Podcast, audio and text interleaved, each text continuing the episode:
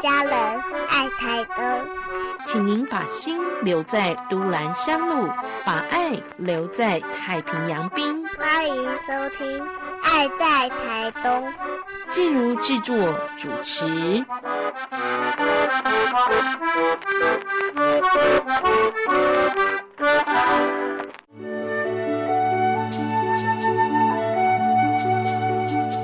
健康好邻居，医疗知识，心灵关怀，你也好厝边。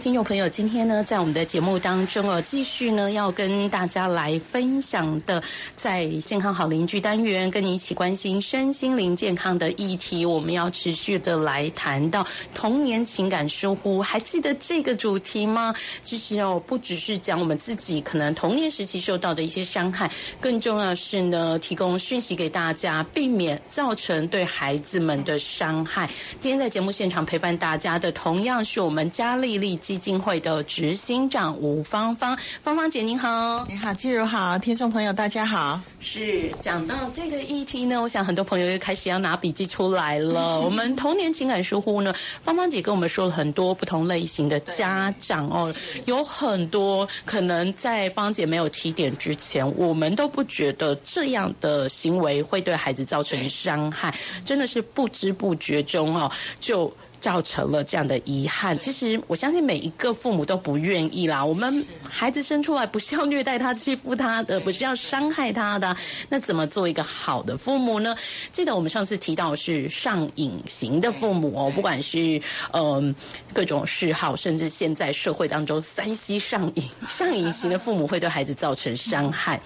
那这个议题呢，可能就给大家很多的功课要来学习，学习断舍离，嗯。放掉一些我们影头上的事物啊，那接下来呢？如果这个功课我们修炼到一个程度之后，是不是有什么要检视的重点？嗯，好，其实这个不容易耶，因为我们现在几几乎就是人手一机嘛，而且随时就是那个资讯，你好像如果你不不去回应的话，那。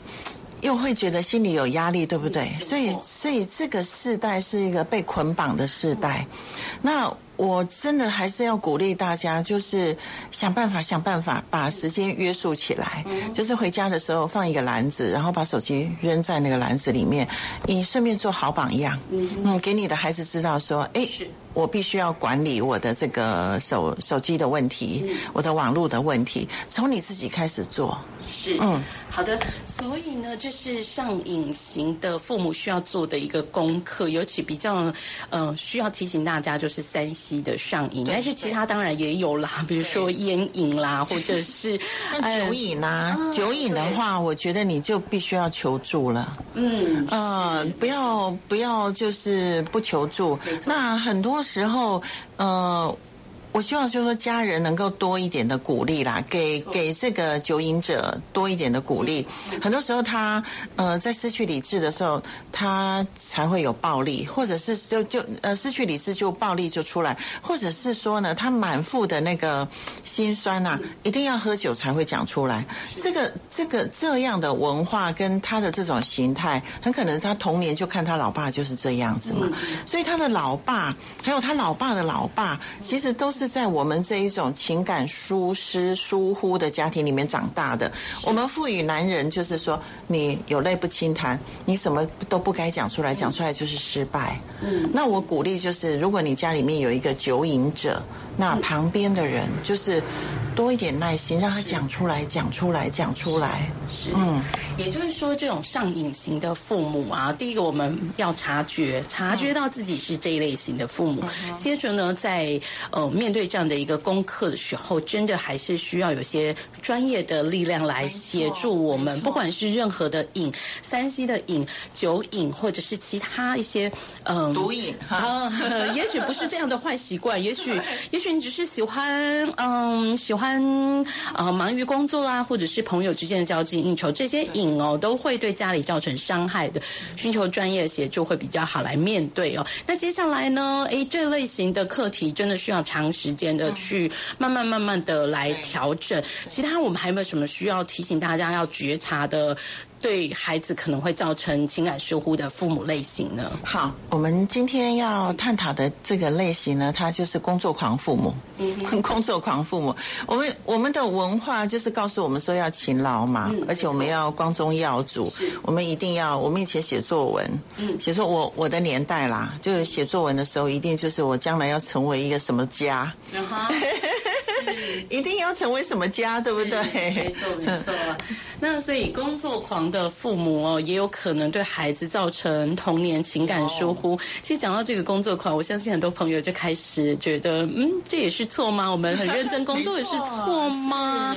哎，像芳芳姐应该也会也算是一个工作狂吧？您那么热心助人，而且嘉利基金会做了好多的事情哦，所以你自己也算工作狂吗？我们对工作狂的定义是怎么样来界定的呢？好，其实工作狂的人呢，很多时候都是因为心理上他在童年的时候有一些的缺乏，那呃，他就是呃，可能在背景里面背景的环境。不是那么好，因此呢，从小就有一个内在誓言，他觉得说他要努力努力。那加上我们整个社会的文化是，这个人一定要是成功人士，一个成功人士呢，呃，才才是了不起的，才是被人看看重的。因此，我们很努力，一直工作，一直工作，累积很多很多的财富。那刚刚季如讲说，我是不是一个工作狂呢？其实我不是，哎，我不是一个工作狂，我长期的。很长的时间都是半天上班而已。可是我们对芳芳姐的印象是，好多需要你的场合都看得到你，然后好多人需要你的时候，你就会立即出现。那我们就觉得说，在你行程这么满的时候，你可以给这么多人协助的时候，你应该算是一个工作狂吧？不见得，那是对，那是因为不认。不太认识我，嘿，那我因为已经有年纪了嘛，不一定说你一定要半天上班啦。那我因为已经六十多岁了，所以我觉得说我必须调整一下。那所以我是很长的时间都是半天的时间在在家里面混来混去。当然我花很多时间在写稿啦，那是我快乐的快乐事情。那我在我年轻的时候呢，呃。我的小孩还在成长的历程里面，我花很多时间在孩子的身上。我只要就说，我是一个职业妇女，那我怀孕，我生小孩之后，不管我的职位到哪里，我就辞掉了。啊，我就辞掉了。我宁愿就说我房子慢点买。我们是很晚很晚，我跟我先生很晚才买房子的，因为我们要存钱，存很久。因为我常常没上班，然后我就带孩子在家带孩子，带到他差不多四岁上幼稚园，我才跑出来。哎，我才出来又重新。重新从零开始，又开始工作。是，嗯，所以其实芳姐要跟我们分享的这一些生活经验哦，我觉得我听到的重点是哦，呃，所谓的工作狂，我们之所以对您的印象是觉得您会是一个工作狂，其实是你对工作的认真跟你在工作上的投入，我们觉得你是工作狂。但事实上，刚刚芳姐分享了您的生活经历哦，从你呃辞掉工作陪孩子啊，半天上班。这样是一个时间上的调整，您留了很多你自己生命中的时间给家庭、给孩子，你就不会是一个被工作捆绑的工作狂。对，那这个部分我们到底有什么标准、什么定义呢？我想休息一下，我们更明确的来给听众朋友做一个对号入座的检视，好吗？谢谢芳芳姐，好。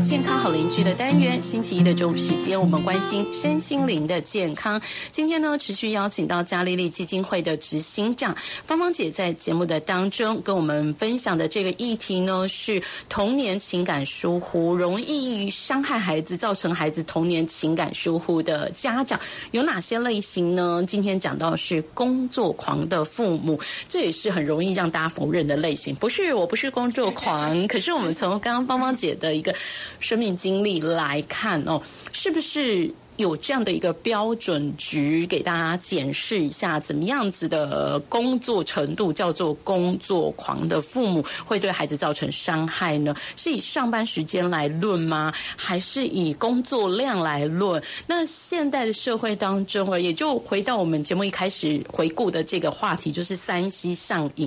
现在三 C 产品越来越多，很多人是。被迫三 C 上瘾的，因为他必须要随时锁定，呃，三 C 产品上的一些工作进度，要随时 follow 一些通讯软体当中长官的交代。那这样子算上班时间吗？他对工作的这种责任感，尤其现在有很多责任制的口号出来，这种责任感算上班时间吗？他是不是就被归类为上上班这种工作狂的父母呢？所以啊，如果说你是单身，或者是说你就是小两口，还没有小孩，还没有一个对孩子的一个责任的时候，那我真的很难，就是呃。判断你是怎么样的一个人，因为你觉得很开心嘛。那可是如果说你有了小孩，是我真的鼓励你千千万万知道说那个价值在哪里，你你的价值观在哪里？呃，你认为人生当中最重要的是什么？工作狂的父母亲，如果你有小孩以后，你还是一直忙忙忙，然后你怎么去衡量你是工作狂呢？因为你把工作放在小孩的前面。比如说呢，一个呃忙于工作的爸爸妈妈，明明是答应了。孩子说：“我我们什么时候去旅行，或是爸爸什么时候参加你的母姐会？但是呢，哇，时间到了，孩子就落空了，因为爸爸就说公司来了电话，老板要我怎么样怎么样。那孩子呢，晚上的时候想要去找你聊聊天，但是你还是一直忙着你的你的工作，因为你认为工作比孩子还要还要更重要啊！不要吵了，不要吵，爸爸把这弄好就好了。那你给孩子的解读？”因为孩子的解读就是，孩子就认为说，哦，工作比我重要，第一优先。你你你先爱工作之后才爱爱我。可是你可能会反驳啊，我赚的我我这么忙做牛做马赚的这些钱，还不是为了要你要要你过幸福的日子？那。可是孩子没有办法理解这个部分，孩子就是他在情感上面的需要，这个时候就是需要你来来满足他。因此呢，我鼓励做爸爸妈妈的，就是你让孩子有个可预期的时间。现在父母都非常的非常的忙碌嘛，那我是可能比较幸运啦，因为因为我嗯，在在我的那样子的成，就说我我我养育孩子的岁月里面，孩子成长的岁月里面，台湾的社会比较单纯，然后养孩子比较容易，他又就就是也没有这些山西啊什么那么多那么多的引诱。那我呢，因为有先生可以靠，我就可以随时就说我退回那个职，对，退回家庭，那是我，嘿，不不见得适用于。每一个人，那我自己觉得我比较幸运，我可以可以进退这样子。那但是也有很多像我这样的人可以退的人，他不见得要退啊，因为他的职场到了一个位置，他干嘛要退？废 就是废武功嘛，什么都前功尽弃嘛。但是因为我的价值观里面，我觉得孩子这个时候非常的重要，所以我就放下了自己。我知道什么是最重要，什么是无价的，什么是金钱不能够买的。那但是如果说你。没有像我这样那么幸运可以退，嗯，那我就鼓励你，就是给孩子一个可预期的时间，就是说衡量你的状况，不要弄得太满哦。那个给孩子的那个蓝图不要太满，你就是啊，每个每一天晚上几点的时候，爸爸一定把手机放下，不管我的老板叫我什么，叫我做什么，我完全不看，我就是四十分钟或半小时，我跟你在一起。那孩子知道那个可预期的时间，一定都能够完成的时候，他就不会来赖你了。是，所以在芳芳姐这样的一个提醒当中，我们发现所谓工作狂的定义，不是说你上下班的时间、工作时间，不是说不是说你一个礼拜要上六天班，每天要上班十个小时叫工作狂，不是，是你对于工作的认同位置。如果在孩子之前，那你就是工作狂的父母，就可能会伤。害孩子，可是哦，这样的状况应该会有些例外。我想问一下芳芳姐，如果有一些父母他的工作是会影响他家庭之外其他，嗯，世界和平、人类幸福很伟大的工作，他可能有很重要的任务，比如说啊，像我们呃很清楚的军警消啊，就没有办法有一个很好很完整的假期，甚至有可能他在休假中都会随时被叫回来，甚至说像我们跟嘉利基金会的好伙伴，我们的基督教医院哦，很多医师、护理人员也是这样子诶，休假中有需要的时候，他可能就得要放弃休假，放弃跟家里一起的时间。那这时候怎么办呢？这种是算被迫型的工作狂吗？其实像这种状况，它不是一个常态，是它不是一个每天生活里面，就是说可能就是偶偶然发生。那这样子的，就是说，其实我也是这样子的职业，因为我有的时候面对我的个案啊，什么紧急怎么样这样子，那。因为我平常有做好功夫，孩子们已经知道，就是我把他们是放在很优先，放在最优先的。我不是一个啊不愿意跟他们有感情交流的母亲。那因此呢，我在这种状况的时候，他们是可以同理的，哎。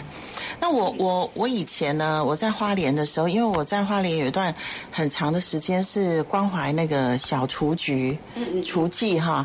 那一九八六年的时候，我从美国回来，然后开始做这样的工作。那时候我已经有小孩，那我常常开车到那个原住民的部落去，去访视一个一个可能快要被卖被卖从仓的小孩，因为那时候没有什么法令可以保护他们。那我通常会带着我的小孩，那像这种状况的时候，我觉得对他们是没有危险的。然后我我是在那边客服啊，然后呃是公开的 open 的一个场域，那我让他们学习，让让他们看。是，哎，那从芳芳姐的这个经验当中哦，我们就发现，其实现在有很多的公司行号或机关团体，他们也都会开始陆续规划亲子日的时间，甚至于连总统府都有这样的一个对员工家属开放的亲子日时间呢。那这个就可以鼓励我们的家长朋友，如果你真的很看重工作的时候，利用这样的亲子日，把孩子带到你的工作场域上，有一些互动，这是会有正面效果的，对不对？会，其实是会的。而且他会以你为荣，嗯，他会明白跟了解。像我的孩子，我三个孩子，他们像我的老老大，就对学生工作非常的有有有使命。他在大学教书，然后很会爱他的学生。对，然后我的那个老老二呢，他是一个律师，可是呢，他每年就是呃，他他还是学生的时候呢，呃，他就是每年都会有有一个时间，就是春假的时间，有好几天跟流浪汉在一起。哦，他就是跟他们在。就穿的像流浪汉这样，其实我跟我先生都很烦恼这件事情，很担心。可是呢，他就是爱他们，爱那些流浪汉。那我只要以前我只要去美国，他念书的时候，我就要忙着煮那些呃做汉堡啊，做什么，跟着他一起去送给流浪汉。